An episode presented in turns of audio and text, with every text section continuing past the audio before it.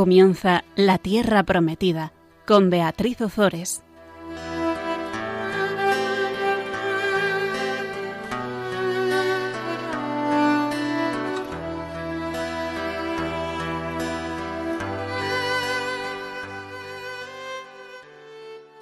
Buenas tardes, queridos amigos de Radio María. Aquí estamos con todos vosotros un miércoles más, compartiendo como siempre la palabra de Dios. Buenas tardes, Teresa. Buenas tardes, Beatriz. Tenemos aquí a Teresa Fernández de Mesa, que va a estar en este programa con nosotros, nos va a ayudar a leer los textos y nos va a aportar pues toda esa sabiduría que ella tiene a sus 19 años. Así que muchas gracias, Teresa, por estar con nosotros. Gracias a ti.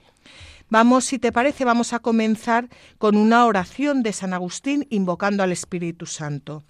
Ven a mí, Espíritu Santo, Espíritu de sabiduría, dame mirada y oído interior, para que no me apegue a las cosas materiales, sino que busque siempre las realidades del Espíritu.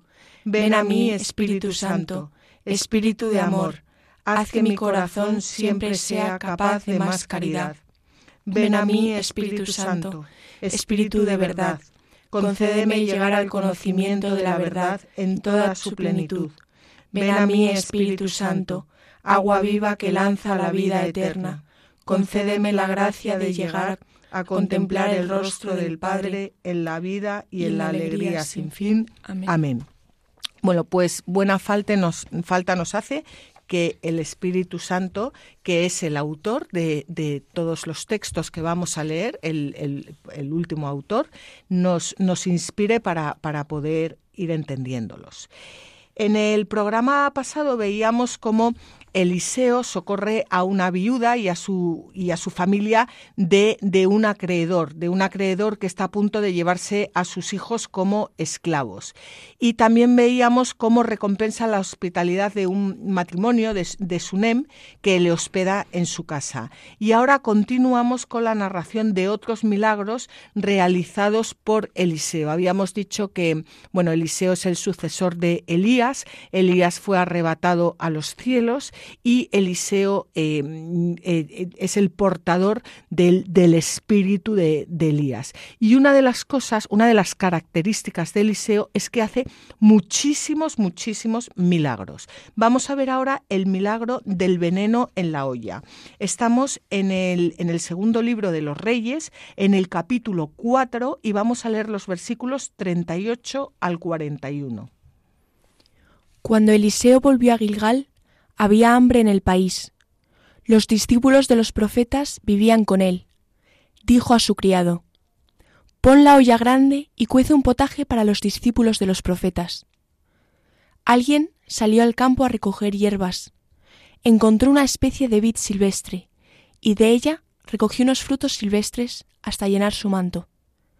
Volvió y los echó en la olla del potaje, pues no los conocía. Los sirvieron a los hombres para comer, pero cuando probaron aquel potaje, gritaron diciendo La muerte está en la olla, hombre de Dios. No pudieron comerlo. Entonces Eliseo dijo Traed harina. La echó en la olla y ordenó Servid a la gente y que coman. Y ya no hubo nada malo en la olla. Bueno, es una historia, es una historia preciosa, es un milagro muy bonito, pero vamos a ver si lo podemos entender un poco mejor. Eliseo vuelve a Gilgal. Gilgal está en el norte de Betel, de donde había partido con Elías antes de que Elías fuera arrebatado al cielo y donde habíamos ya comentado en programas anteriores que había grupos proféticos, grupos de profetas, profetas que, que se reunían alrededor de otros profetas para alabar a Dios, para rezar, para, para aprender, para dar gloria, para profetizar. ¿Qué ocurre? Que no hay comida, no hay comida. Y ante la falta de comida, uno de los profetas, probablemente el administrador, se va a recoger unas coloquíntidas, coloquíntidas silvestres. Estas coloquíntidas tienen, tienen unos, unos frutos en forma de naranja y lo que hacen estos frutos cuando se comen es que producen vómitos y cólicos y por eso reciben el nombre de hiel de la tierra hierba de la muerte. Pues este, este administrador de los, de los profetas sale a recoger esas, esas, esas hierbas y recoge estos frutos y es importante porque el texto dice, pues no los conocía, no lo hizo a mala idea, los recogió, no sabía lo que estaba cogiendo, pero eran unas hierbas venenosas. Vamos a leer un comentario antes de seguir de San Efrén de Nisibi que nos habla de todo esto. El administrador de los profetas fue obligado a recoger hierbas en el campo, debido a la caresía de alimentos. Y puesto que no encontraba las que conocía, se vio forzado a recoger hierbas desconocidas para él, y que resultaron no comestibles. La escritura llama vid silvestre a las que otros denominan cocolintos, y otros piensan que era el fruto del olivo, al que hemos llamado nosotros huevos amargos, de los que se extrae un jugo amargo con el que se confecciona la medicina que sirve para desinfectar. Otros dicen que se trata de los pepinos que cultivan los granjeros, que poseen un gusto ciertamente amargo y se parecen a la vid. En realidad la escritura llama vid a lo que encontró y recolectó el administrador. Bueno, antes de continuar con, antes de continuar comentando esto, simplemente decir y ahora lo vamos a volver a comentar, ¿no? Pero para poner para poner a nuestros oyentes en situación. El, el, administrador de los profetas va a recolectar unas, unas hierbas porque tienen hambre. Esto es lo primero importante. Tienen hambre hambre, como tantas veces nosotros tenemos hambre. Lo que pasa es que la Biblia todo, mm, una cosa te lleva siempre a la otra y el tener hambre te lleva a ese hambre espiritual. Pues estamos en la historia de la salvación, em, Dios todavía, Jesucristo todavía no, no, no, ha bajado a la tierra, no se, no se ha hecho hombre, es, son momentos eh, difíciles, están en, en, santuarios en el norte donde eh, los, los eh, reyes idólatras han plantado becerros de oro, es difícil encontrar a verdaderos hombres de Dios, entonces ese, ese hambre, simboliza también un hambre del corazón, un hambre del alma. Y esas hierbas, esos, frutos que tienen que, recoger, que no conocen, eh, son venenosos. ¿Por qué?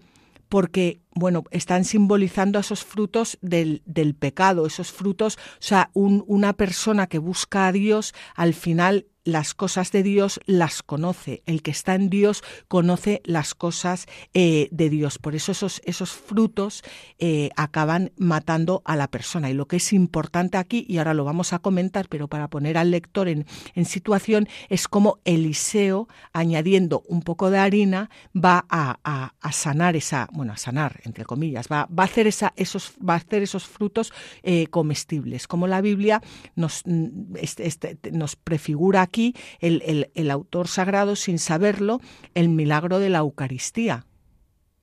de, nuestro Señor Jesucristo que se hace carne y que, esos, frutos que, vienen de la, falta de hambre, del pecado, con, con, su cuerpo y con su sangre, pues lo sana, sana el pecado para que, para que nosotros eh, podamos comer y en vez de morir ir a la vida eterna. Vamos a ver. Cristo, de quien Eliseo es figura, se sirve de la harina. Cambia la naturaleza de esos frutos amargos, como hemos dicho, em, de esos frutos amargos que, que los padres de la Iglesia ven que ya están eh, recogidos por Adán como consecuencia de su pecado y los cambia dándoles un sabor y proporcionándoles proporcionándonos el alimento necesario para como hemos dicho, alcanzar la vida eterna. Lo que, lo que la escritura nos, nos invita a, a, meditar aquí es cuántas veces nosotros comemos de tantas hierbas amargas, de tantas vides silvestres que, no conocemos y las traemos a casa y se las damos a comer a nuestros hijos y con ellas traemos la muerte, traemos los cólicos, traemos traemos el, pecado y como las vírgenes eh, necias porque, porque no, no, no conocían, no, no conocemos. No porque seamos malos, ni, sino porque, porque muchas veces, porque simplemente porque somos tontos, porque, porque no conocemos. Bueno, pues porque con el, el, pecado se nos, se, nos, se nos nubla la vista y ya no somos capaces de diferenciar lo que nos mata de lo que nos da vida, lo bueno, eh, lo perfecto de lo malo, lo imperfecto. Pero Cristo, si le dejamos, transforma esos frutos amargos que nos esclavizan y nos traen la muerte en comida que nos alimenta y que nos da la vida. Cristo con un poco de harina se hace carne para alimentarnos, para matar en nosotros todo lo malo, para purificarnos, santificarnos, amarnos y llevarnos de la mano a la vida eterna. No sé si tú quieres añadir algo, Tere, si, si, si esto se, se, entiende, cómo la, la escritura te, te, llega al corazón para mostrarte una, una verdad que está ahí escondida, eh, latente, pero, pero una verdad que te va a coger de la mano para llevarte a la vida eterna. Em, o sea, yo la verdad es que nunca lo habría pensado y me, o sea, me ha impresionado todo, todo lo que has sacado de aquí. Bueno, yo no, los padres de la iglesia, porque al final ellos eh, eh, nunca lo hubieras pensado porque, porque nos falta sentarnos, leer las escrituras, meditarlas, tomar notas, decir si, si si todo, todo lo que contienen las escrituras sirve para nuestra salvación, ¿qué nos quiere decir aquí el autor? ¿Qué nos quiere decir con todo esto? ¿Por qué, ¿Por qué, es importante que Eliseo con un poco de, harina convierta ese, esas hierbas, ese alimento, esos frutos, frutos de venenosos que te matan en comestibles? Pues eso es lo que hace exactamente nuestro Señor Jesucristo. Mm. Convierte los frutos del pecado en, en, en, comestibles en su cuerpo que, que, que nos sana y que nos y que nos purifica. Bueno, es, es, es, es, muy... Es, un milagro, bueno, a mí me ha encantado, me ha encantado. Y termina diciendo, y ya no hubo nada malo en la olla, porque Cristo todo lo malo lo transforma en bueno. Y aquí esto es una prefiguración de nuestro Señor eh, Jesucristo. Y además no solo eso, fíjate, es que después de este milagro en el que se da el alimento, que decimos que pasaban hambre, en el que se da el alimento, un alimento que, que alimenta y no que mata, ¿cuál es el siguiente milagro que viene? El de la multiplicación de los panes. Es que es impresionante. vamos a leerlo. Estamos en el capítulo 4 del segundo libro de los Reyes y vamos a leer los versículos 42 al 44.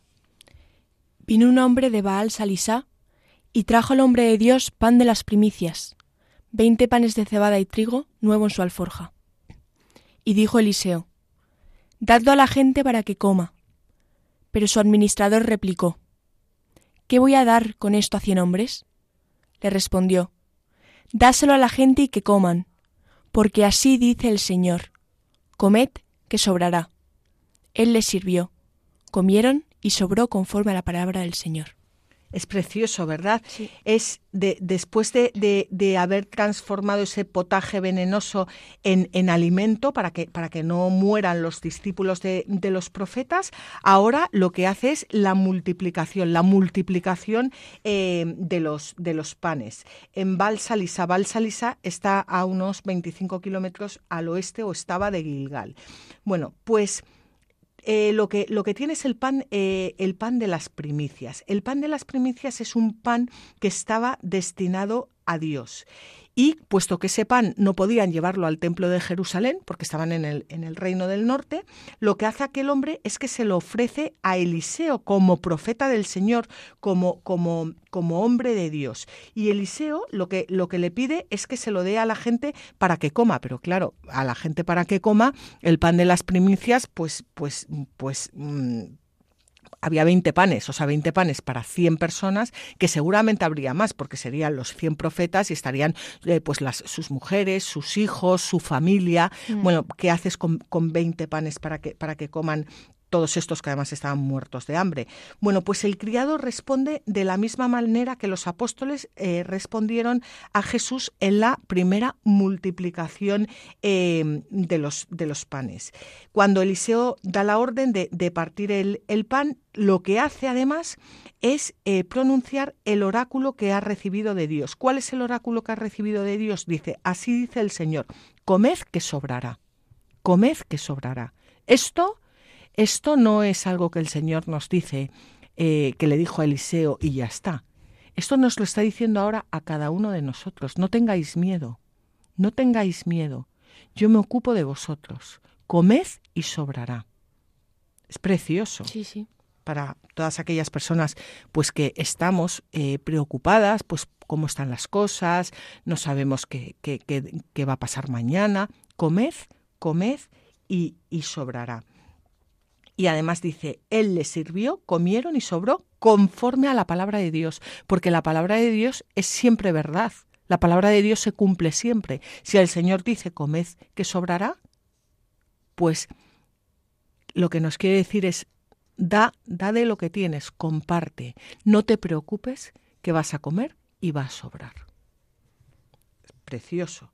Bueno, pues Jesucristo también em, obró este milagro de multiplicar los panes y también lo va a hacer pues eh, tras la objeción de, los apóstoles parecida a, la que a la que le hace este, este hombre que le dice que voy a dar eh, con esto a cien hombres. Hmm. Pero, pero bueno, Dios está por encima, por encima de todo esto. ¿Eh? Bueno, pues vamos, vamos a pasar ahora a un, a, un milagro que es muy conocido, y que es el de Naamán el sirio. Naamán el sirio. Es un, milagro precioso. Eh, es el milagro que Eliseo realiza con, bueno, Naamán, Naamán que es de Siria, es una nación eh, con la que Israel estaba permanentemente en conflicto. Bueno, pues eh, nuestro Señor Jesucristo va a citar esta, esta curación junto con el milagro de Elías en mm, favor de, la viuda de eh, Sarepta. ¿Cuándo lo cita? Cuando fue rechazado por sus paisanos de, Nazaret para hacerles ver el carácter universal de su misión y que si ellos no querían su palabra, pues que Dios atraería a otros pueblos, porque obviamente Siria no pertenece a Israel. Siria es un pueblo al revés con el que Israel, como hemos dicho, está eh, permanentemente en, en, conflicto. Pasamos ya al capítulo 5 del segundo libro de los Reyes y vamos a leer ahora los versículos del 1 al 5. Naamán, jefe del ejército del rey de Siria, era un hombre importante ante su señor y muy respetado porque gracias a él el Señor había concedido la victoria a Siria. Este hombre, que era un valiente, padecía lepra los sirios habían realizado una incursión y habían traído a una muchacha jovencita de tierra de Israel, que había pasado al servicio de la mujer de Naamán. Le dijo a su señora, Ojalá mi señor estuviera ante el profeta que hay en Samaria. Seguro que él lo curaría de la lepra. Naamán fue y se lo contó a su señor diciendo, Esto y aquello ha dicho la muchacha procedente de Israel. Contestó el rey de Siria, Anda, vete, yo enviaré cartas al rey de Israel. Bueno, aquí hay varios puntos que vamos a comentar ahora, pero que son importantes tener en cuenta. Dice Naamán, jefe del ejército del rey de Siria, era un hombre importante ante su señor. Esto es, esto es mm, eh, algo en lo que debemos parar, porque el señor de Naamán no era el Dios de Israel, no era el Dios verdadero. El señor de, de, mm, de Naamán era el rey de Siria, era un rey de este mundo, era él tenía los ojos puestos en este mundo.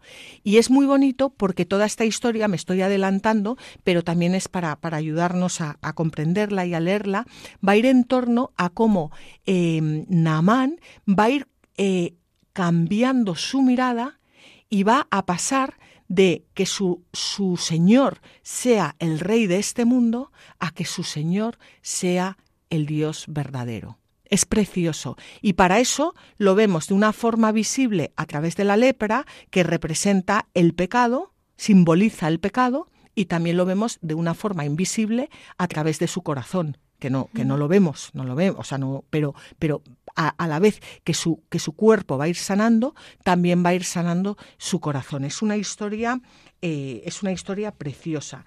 Y, y, Namán era muy importante, era muy importante mundanamente, porque claro, todos somos muy importantes porque somos hijos de Dios. Es ahí radica nuestra importancia y lo que valemos. Pero él, como no conocía a Dios, era muy importante a los ojos de este mundo, porque era el jefe del ejército del rey de Siria. Pero lo importante que tenemos, por eso cada persona es única e irrepetible, lo importante no es que seamos ni el jefe de, del ejército del rey de Siria, ni el jefe de la comunidad de vecinos, ni el jefe de un banco, ni el jefe de, de nada. Eh, lo importante, la importancia, y esto es lo que la Biblia nos quiere mostrar también, es que, es que nosotros somos hijos de Dios. Esa es la importancia, que Dios nos ha creado por amor y por amar, que somos hijos de Dios, que somos criaturas de Dios, que estamos destinados a ser hijos de Dios a través del bautismo y a vivir como verdaderos hijos de Dios hasta alcanzar la santidad. ¿Eh? Y mm, bueno, y aquí también hay otra cosa, ahora lo vamos a comentar todo, ¿no? Pero esto también es importante. Su señor, que es el rey de Siria, cuando esta muchacha de, Israel le habla de, un profeta eh, que, que hay en su tierra, eh, ¿qué hace el rey de Siria? Pues el rey de Siria manda a, a, su hombre, ¿a quién le manda? No al profeta, le manda a su igual, le manda al rey de Israel. No se le pasa ni por la imaginación enviarle al profeta le, van de igual a igual, de igual a igual, porque en este mundo hay jerarquías. El rey de Siria probablemente era eh, Benjadad II y el rey de Israel eh, Jorán. Hemos dicho que Namán gozaba del favor del rey de Siria porque había podido derrotar y matar a Ahab. Ahab, ya lo hemos visto en otros programas, era un rey idólatra y además estaba casado con Jezabel, que era mala no, sino malísima. Eh, San Efrén de, Nisibi nos habla, nos habla de esto, nos hace un comentario. Vamos a leerlo. Naamán, jefe del ejército del rey de Siria, era un hombre importante ante su señor y muy respetado porque gracias a él el Señor había concedido la victoria a Siria. De estas palabras, algunos conjeturan que este fue el soldado que mató con una flecha al rey Ahab en la última batalla. Afirman que este favor le fue concedido como recompensa por matar al perseguidor de los profetas y por debilitar los poderes de Jezabel, la esposa de Ahab, y refrenar su furor. Gracias a ese acontecimiento, los discípulos de Elías, a los que el miedo infundido por Ahab y Jezabel los obligó a refugiarse en el desierto y refugiarse en algunas cuevas, pudieron regresar a sus casas. Bueno, pues este es el comentario que nos hace San Efrén de Nisibi y también es importante que no olvidemos que los, los, milagros que hace Eliseo lo que tienen por objeto es como, como todos los milagros y como, y como todo en esta vida es mostrar al Dios verdadero y acreditar la verdadera religión y desacreditar el culto a Baal, que ya lo hemos visto que Baal mm, está a lo largo de, bueno, está en, la historia mm, de todos los pueblos vecinos y también de, del pueblo de Israel y también traído a nuestros días en la historia de, la Iglesia mm, y, y de, nuestras vidas, porque Baal representa, simboliza pues a todas aquellas cosas que nosotros, eh, ídolos, damos culto en detrimento de, nuestro Señor, el dinero, el poder, la fama, papá, papá, todo, ¿sabes? Bueno, entonces, em, por la curación de, de Namán, de Namán de Damasco, un extranjero, el nombre de Dios se va a propagar entre los pueblos eh, paganos. Y y entre los pueblos paganos siempre hay hombres que buscan, que buscan a Dios, aunque no, aunque no los conozca. Y Dios también sale a su encuentro, porque como dice San Pedro, en verdad comprendo que Dios no hace acepción de personas, sino que en cualquier pueblo le es agradable todo el que le teme y obra las, la justicia.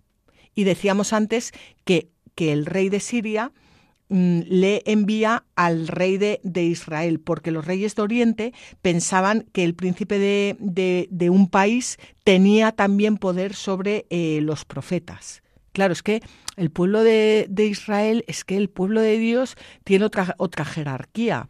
El, el, rey, por mucho que quisiera, no tenía poder sobre los profetas, aunque pensara que sí, porque el profeta era un hombre de Dios que hablaba la palabra eh, de Dios.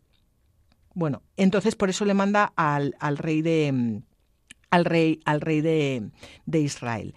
Em, el caso es que el, el caso es que Namán parte hacia el rey de Israel, pero antes de continuar con la historia, vamos a, vamos a hacer un pequeño descanso musical. No sé si tú quieres añadir algo, Teresa. Eh, nada, o sea, estoy impresionada con la historia, la verdad.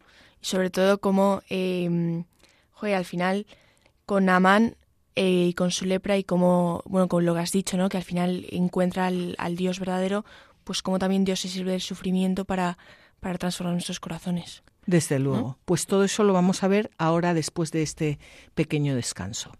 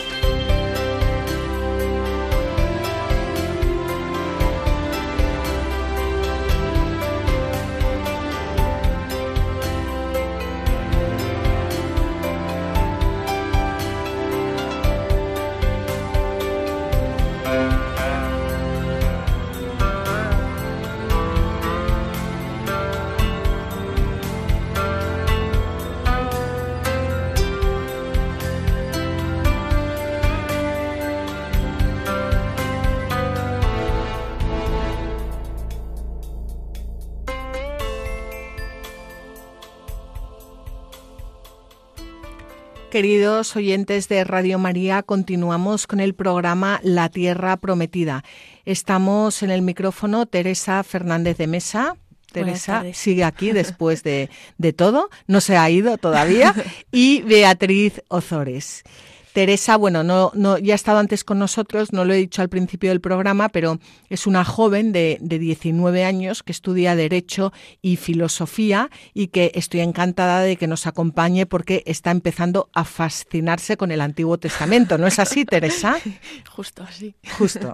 Bueno, pues vamos a continuar con Naamán el sirio. Decíamos que Naamán está cubierto de lepra y eh, una muchacha del pueblo de, Israel que em, pues en una de, las incursiones de los sirios la llevaron prisionera, em, habla de, este profeta que hay en su tierra y que le podría sanar. El caso es que el rey de Siria manda a Naamán no a casa del profeta, sino a, casa de su igual, a casa del rey de Israel, a ver si puede sanar a su, a su siervo, pensando que el rey de Israel tenía poder sobre el profeta y para y, mucho más que el, que el, profeta. Bueno, estamos en el, en el Segundo libro de los Reyes, capítulo 5, y vamos a leer los versículos, versículos 5 al 8.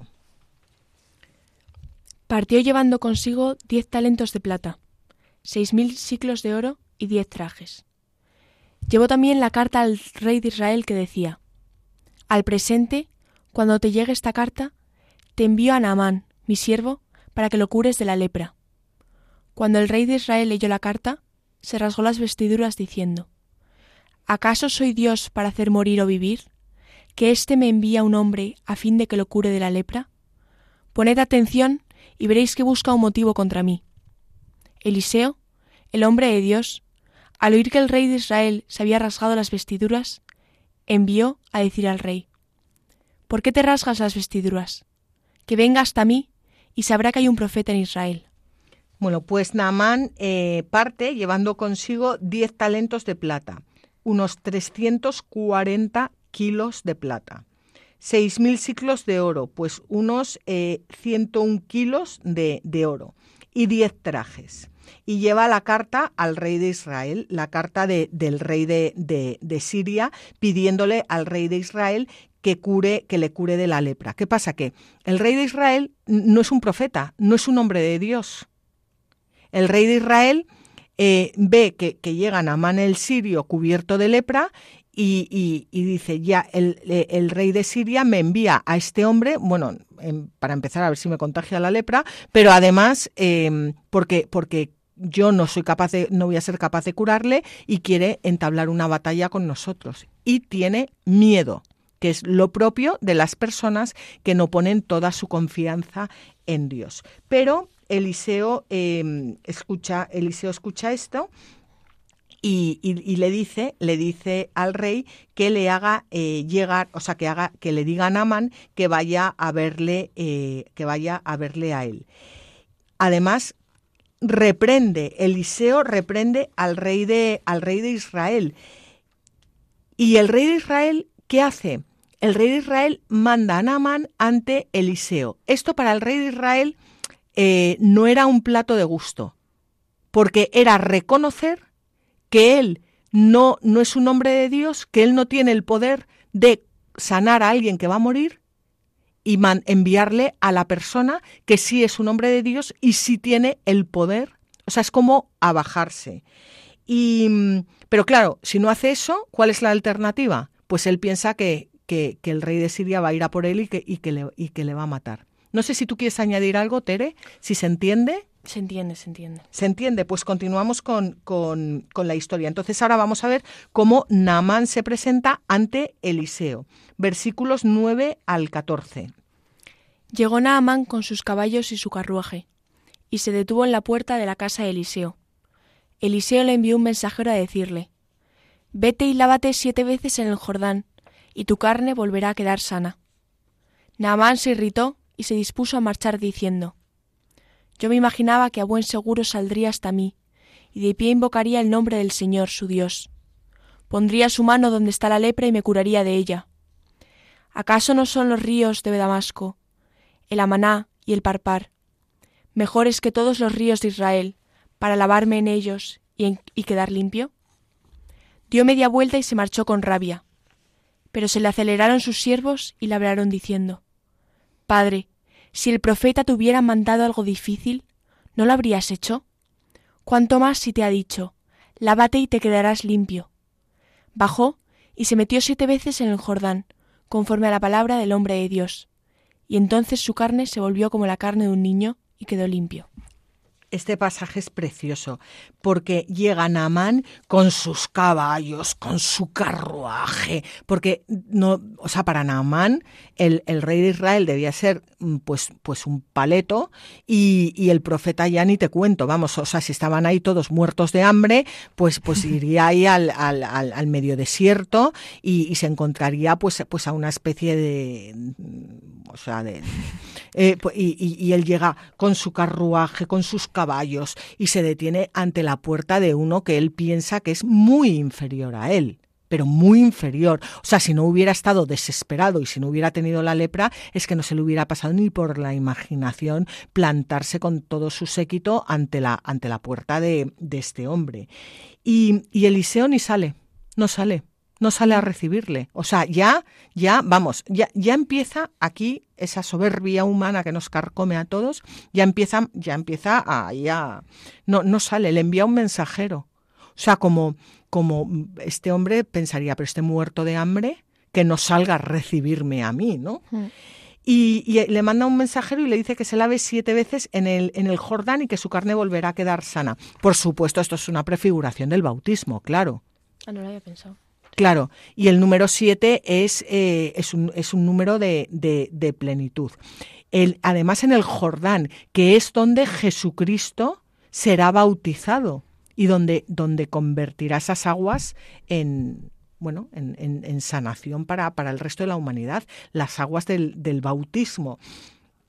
Y Namán se irrita y se, y se, y se va, se va enfadadísimo. ¿Y qué dice? Pues que, que él pensaba, pues lo que piensa cualquier soberbio de este mundo, pues que el muerto de hambre este, pues que iba a salir hacia él, que iba a invocar el nombre de su Dios, que le iba a poner la mano en su lepra, o sea, imagínate qué asco, ¿no? Pues que, pero claro, él era una persona importante, pues su lepra también le parecería importante, que le iba a poner la, mano en la lepra em, y, que le, y, que le, y que le iba a curar. Y aquí hace una pregunta interesantísima, porque dice, ¿acaso no son los ríos de Damasco, el Amaná y el Parpar mejores que todos los ríos de Israel para lavarme en ellos y quedar limpio?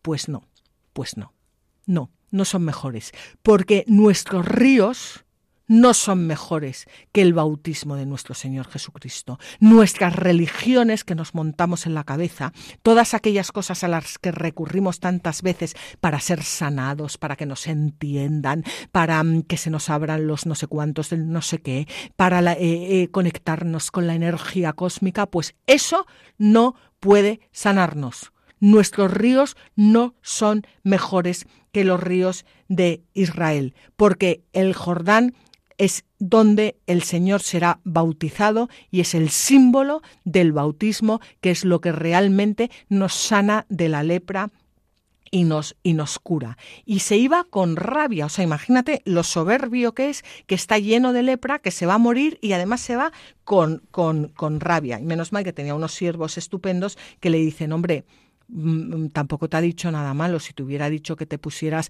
no sé, eh, que, que, fueras corriendo eh, 20 kilómetros, que volvieras, que talaras un árbol, que te pusieras un huevo encima de la cabeza, yo qué sé, ¿sabes? Pero es que le dice simplemente que se bañe siete veces en el, en el Jordán. Y, y él, al final, pues, pues eh, lo hace. Y fíjate, aquí dice, bajó se metió siete veces en el, en el Jordán conforme a la palabra del hombre de Dios y entonces su carne se volvió como la carne de un niño y quedó limpio. Bajó, bajó. Primero hay que bajarse, hay que ser humildes en esta vida. Si no, no vamos a poder ser sanados nunca de nada. Bajó, bajó. Obedeció y se, y se curó. O sea, antes de alcanzar la curación de su, de su cuerpo, Namán tiene que aprender la obediencia a la palabra de Dios que recibe a través del profeta. Y esto es importantísimo para todos nosotros. Muchas veces queremos ser sanados, ya no hablo físicamente, que también, pero hablo en el corazón, ¿no? Que estamos tan ciegos, cometemos tantos pecados que nos destrozan la vida. A bajarse, a bajarse, obedecer la palabra de Dios, y eso nos traerá la, la sanación. Em, es importante que Naamán entienda y que entendamos todos nosotros que el hombre, el profeta del Señor, no es un mago, no es un curandero, eh, sino que es Dios el que nos limpia, el que nos sana cuando obedecemos su palabra que, que da vida. Y por eso Naamán es enviado al, al, al Jordán, al remedio capaz de sanar a toda la humanidad, porque el pecado es la lepra del alma y es esa lepra que Cristo cura con el bautismo. Y vamos a leer un comentario de San Efrén de Nisibi, que es un poco largo, pero que, que, nos ayuda a entender todo esto. Naamán sufría lepra, y cuando oyó que Joram tenía un profeta que lo podía liberar de su enfermedad, se, se dirigió hacia él. Llegó a la casa de Eliseo, que era de quien había sabido que le podía curar, pero no fue admitido ni a su presencia ni a conversar con él Únicamente recibió un mensaje diciéndole que, si quería quedar curado de aquella enfermedad, debía bañarse siete veces en el Jordán. Entonces surge la cuestión ¿por qué el profeta no quiso recibir a Naamán ni permitió que fuera a su casa? En primer lugar, porque había servido al ejército de Ben Hadad, y el profeta no era desconocedor de la sangre israelita que aquel rey de Siria había derramado, ni de cómo Naamán había destruido sus tierras, ni de cómo sus manos estaban manchadas de sangre inocente, puesto que era el comandante del ejército, y tenía total autoridad sobre los arameos. En segundo lugar, porque Naamán tenía la lepra, y Eliseo conocía la costumbre prescrita por la ley de no acercarse a ningún leproso. Naamán se irritó. En efecto, él no pensaba otra cosa, excepto que todo aquello se arreglaría con una simple imposición de manos por parte del profeta. Y se quejó. ¿Por qué no salió a su encuentro? ¿Por qué se negó a conversar con quien se lo pedía? ¿Por qué no curó una enfermedad con un remedio fácil y sencillo? En cambio, me ordena ir al río, como si las aguas del Jordán pudieran sanarme y los ríos de mi patria, el Parpar y el Amaná, no pudieran purificarme. No era extraño que pensara y dijera estas cosas aquel hombre que había oído y calibrado las palabras del profeta. Un soldado, apenas instruido en las cosas divinas, no podía tener acceso al misterio que se ocultaba en aquella medicina extraordinaria. Es decir, Naamán fue enviado a las aguas del río Jordán, como si se tratase de un remedio común del género humano, pues el pecado es la lepra del alma, que no es percibida por los sentidos, sino por la inteligencia, y la naturaleza humana es liberada de ella por el bautismo de Cristo. Naamán, pues, debía ser curado de ambas lepras, de la corporal y de la del alma, y así representar en su persona la futura purificación de todas las naciones, mediante el baño de la regeneración, ya que el agua del Jordán designaba la madre y el principio del bautismo. Fíjate, dice aquí eh, San Efrén de Nisibi, dice, un soldado apenas instruido en las cosas divinas no podía tener acceso al misterio que se ocultaba en aquella medicina extraordinaria. Qué importante es que, que los cristianos mm, llevemos la palabra de Dios a las personas. Porque muchas veces las personas no entienden, muchas, no, no todas, pero no entienden porque no conocen, porque no saben no porque no quieran. Bueno, pues la ablución en el Jordán eh, no produce por sí misma eh, la, curación, sino que lo que tiene es un carácter simbólico, como, como ya hemos dicho, pero se requiere la obediencia probada, que desde luego en la historia de Naman queda reflejada en la realización de las siete inmersiones. Hemos dicho antes que el número siete es un número eh, sagrado que simboliza la idea de la plenitud y la perfección. Y el caso em, de Naamán es citado por Jesús en Lucas 4, 27. Jesucristo emplea el mismo símbolo en la curación de un ciego en Juan 9, en Juan 9 7 eh, y 17. Eh, por lo tanto, la inmersión en el Jordán es una prefiguración del bautismo. Esto nos tiene que quedar clarísimo. Sacramento en el que a través del agua y de la obediencia a la palabra de Cristo, el hombre queda limpio de la lepra del pecado y se le otorga el don de la fe. Y así nos lo dice San Ambrosio. El paso del Mar Rojo por los hebreos era ya una figura del santo bautismo, ya que en él murieron los egipcios y escaparon los hebreos. Esto mismo nos enseña cada día este sacramento, a saber, que en él queda sumergido el pecado y destruido el error, y en cambio la piedad y la inocencia lo atraviesan indemnes. Finalmente, aprende lo que te enseña una lectura del libro de los reyes. Namán era sirio y estaba leproso, sin que nadie pudiera curarlo. Se bañó, y al verse curado, entendió al momento que lo que le purifica no es el agua, sino el don de Dios.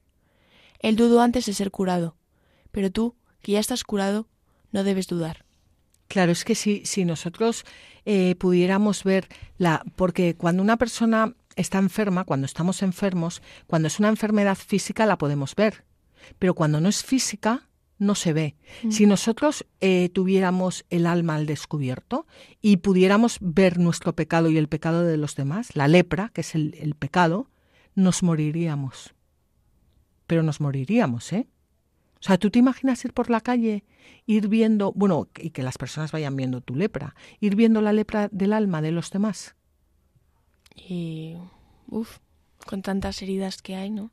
Y, y, con la, y las personas que más queremos, con, con, un corazón, algunas, todo lleno de lepra, enfermo, a punto de morir. Eh, ¿Te imaginas? Bueno, Pues Namán ya ha sido, ha sido curado por su obediencia, em, por su abajamiento, por su humildad. Y, y entonces ahora sí que va a volver donde está el profeta. Pero ahora sí que Eliseo sí que le va a recibir porque ahora vuelve otra persona, vuelve una persona llena de, de, la gracia de Dios, viene una persona con el alma limpia, viene una persona que ha sido sanada por el Señor, que el Señor le ha purificado, ha purificado su, pecado. Decíamos antes que, que, que, que, que al ser el jefe del ejército sirio tenía las manos manchadas de sangre y que fue uno de los motivos por, por los que Eliseo no le quiso recibir. Fue un motivo ese y el otro porque, mm, porque estaba cubierto de, de lepra. Y, y pues ahora vuelve, eh, ya no tiene las manos cubiertas de sangre porque el Señor le ha sanado, el Señor ha, ha destruido, ha acabado con su pecado, le ha sanado. Y eso se refleja en el exterior, que también le ha sanado, le ha sanado la lepra, ha perdonado sus pecados y le ha sanado la lepra. Y ahora, ahora, eh, ahora sí que Eliseo va a salir a recibirle. Pero ahora vamos a ver cómo Naamán, con el alma sanada y su cuerpo sanado, se presenta ante Eliseo de otra forma completamente distinta a la primera. Vamos a leer los versículos 15 al 19 del capítulo 5 del segundo libro de los Reyes. Volvió con todo su acompañamiento a donde estaba el hombre de Dios. Entró y se detuvo ante él diciendo, Reconozco ciertamente que no hay otro Dios en toda la tierra sino el Dios de Israel. Ahora, por favor, recibe un regalo de tu siervo. Le respondió, Por la vida del Señor, en cuya presencia me mantengo, que no lo aceptaré. Le insistió para que lo aceptase, pero él rehusó. Dijo entonces Naamán, Pues si no, que se le conceda a, tu siervo la carga de tierra de un par de mulas, pues tu siervo no ha de ofrecer holocausto ni sacrificio alguno a otros dioses, sino al Señor. Solamente una cosa habrá de perdonar el Señor a tu siervo, cuando mi Señor entre al templo de Rimón para adorar allí, y se apoye en mi mano, y yo me postre en el templo de Rimón, en mi adoración en el templo de Rimón, que el Señor se digne perdonar a tu siervo por esta acción. Eliseo le contestó, Vete en paz. Y él se alejó a una cierta distancia. Pues ya vuelve otro hombre completamente eh, distinto ¿Y qué dice? Reconozco ciertamente que no hay otro Dios en toda la tierra sino el Dios de Israel. Esto es, esta confesión de Naamán es el punto culminante del relato, es el verdadero milagro. Esto es lo que, lo que, lo que tenemos que buscar siempre en las escrituras. ¿Por qué nos cuentan las cosas? ¿Por qué nos cuentan los milagros? ¿Por qué nos cuentan las guerras? ¿Por qué nos cuentan? Porque lo que, lo que se busca siempre es eh, la confesión de la confesión de, fe. Y, bueno, ¿qué pasa además aquí? Que Namán eh, ahora le vemos en contraposición a los reyes idólatras de, Israel. Namán se convierte en un ejemplo para, para los israelitas. Y, le dice, em, bueno, quiere hacerle un regalo a Eliseo. Eliseo no acepta, eh, no acepta los regalos y, y le dice, eh, pues si no, o sea, si no aceptas los regalos, que se le conceda a tu siervo, es decir, a él mismo, la carga de, la carga de tierra de un par de, mulas, pues tu siervo no ha de ofrecer holocausto ni sacrificio alguno a otros dioses, sino al, al Señor. Eh, ¿por, qué, ¿por, qué, pide llevarse tierra de, de Israel? Porque en aquella época, la mentalidad de, aquella época, ellos pensaban que una divinidad solo podía ser adorada en la tierra en la que se ha manifestado. Pensaban que las divinidades pertenecían, o sea, cada divinidad tenía como su parcela como su parcela de tierra. Pues este era el dios de tal, este era el dios de tal, este se le adoraba aquí. Entonces que al llevarse la tierra, donde esa divinidad hacía milagros, pues podría seguir adorándole en, en, su, en su país, donde la tierra estaba profanada, porque el culto era idolátrico, porque él ya había visto que el Dios de Israel era el verdadero Dios, y por eso quería llevarse un trozo de tierra para poder adorar allí a, a ese Dios. Eh, además, este hecho también sirve para que los judíos se avergüencen de que un extranjero eh, crea crea que incluso el polvo de su tierra estaba lleno de Dios, mientras que muchos de ellos ni siquiera, eh, ni siquiera creían ya que Dios moraba entre, entre los profetas. Vamos a, leer otro comentario de San Efrén de Nisibi. Naamán exigió las dos porciones de tierra que los antepasados de los hebreos habían prometido, para, pienso yo, confundirlos. Es decir, para que se avergonzaran de que un hombre extranjero no dudara, no dudara de que Dios habitaba en tierra de los israelitas, cuando ellos mismos negaban que Dios viviera en sus profetas. Bueno, pues Eliseo eh, acabamos de ver que era pobre, pobre, pobre, pobre como las ratas. Es que no tenía nada. Acuérdate que veíamos al comienzo del programa cómo eh, se iba el administrador de los profetas a recoger unos frutos ahí al campo porque, que para meterlos en una olla porque no tenían que comer. Bueno, pues aún así no acepta ningún regalo de, de Namán. Mm, lo que se quiere aquí es resaltar la gratitud de la curación de, de Namán como Dios, como don de Dios, porque era un, un, un, dos, un don de Dios. Entonces, ¿cuál es la verdadera recompensa eh, del, del, profeta? La verdadera recompensa del profeta es el, eh, la, la fe, la fe de Namán el sirio la confesión de fe de, de, de, de, Namán el, sirio, que por supuesto prefigura con, con toda claridad eh, la, la, curación que nuestro Señor Jesucristo va a ofrecer gratuitamente a todas las naciones de la tierra por intercesión de los, de los apóstoles. Eh, hoy, todavía hoy, los cristianos de Damasco, muestra la, casa de Namán en ruinas, em, perdón, en las ruinas de, una iglesia. O sea, se, puede ir a visitar eh, todavía hoy. No nos da tiempo en este programa, me hubiera gustado, pero no nos da tiempo, así que lo dejamos para el programa siguiente. Em, que hemos visto cómo Namán, eh, perdón, Eliseo no, no, quiere, no, no quiere aceptar los regalos de, de, de Namán, pero el criado va a ir por detrás a decirle que él sí quiere los regalos. Y entonces vamos a ver lo que ocurre, pero lo tenemos que dejar para el próximo programa. No sé si tú quieres añadir algo, Teresa. Nada más nada más. Bueno, pues muchas gracias por lo bien que, lees todos estos textos, lo que nos ayudas y, bueno, pues como siempre a los oyentes eh, os damos también las gracias por haber estado con nosotros este, este rato. volveremos dentro de, de 15 días Podéis escuchar los programas mm, pidiéndolos en Radio María, en el teléfono 91 822 8010, en el podcast de Radio María, www.radiomaria.es. También hay un blog, La Tierra Prometida, donde están todos los programas desde el primer programa ahí colgados para que los podáis escuchar. Y eh, podéis escribirnos al mail latierraprometida arroba radiomaria.es. Y como siempre, os animamos a que cojáis vuestras Biblias y no dejéis de leerlas, meditarlas y rezarlas, porque en los libros sagrados el Padre que está en los cielos sale amorosamente al encuentro de sus hijos para conversar con ellos.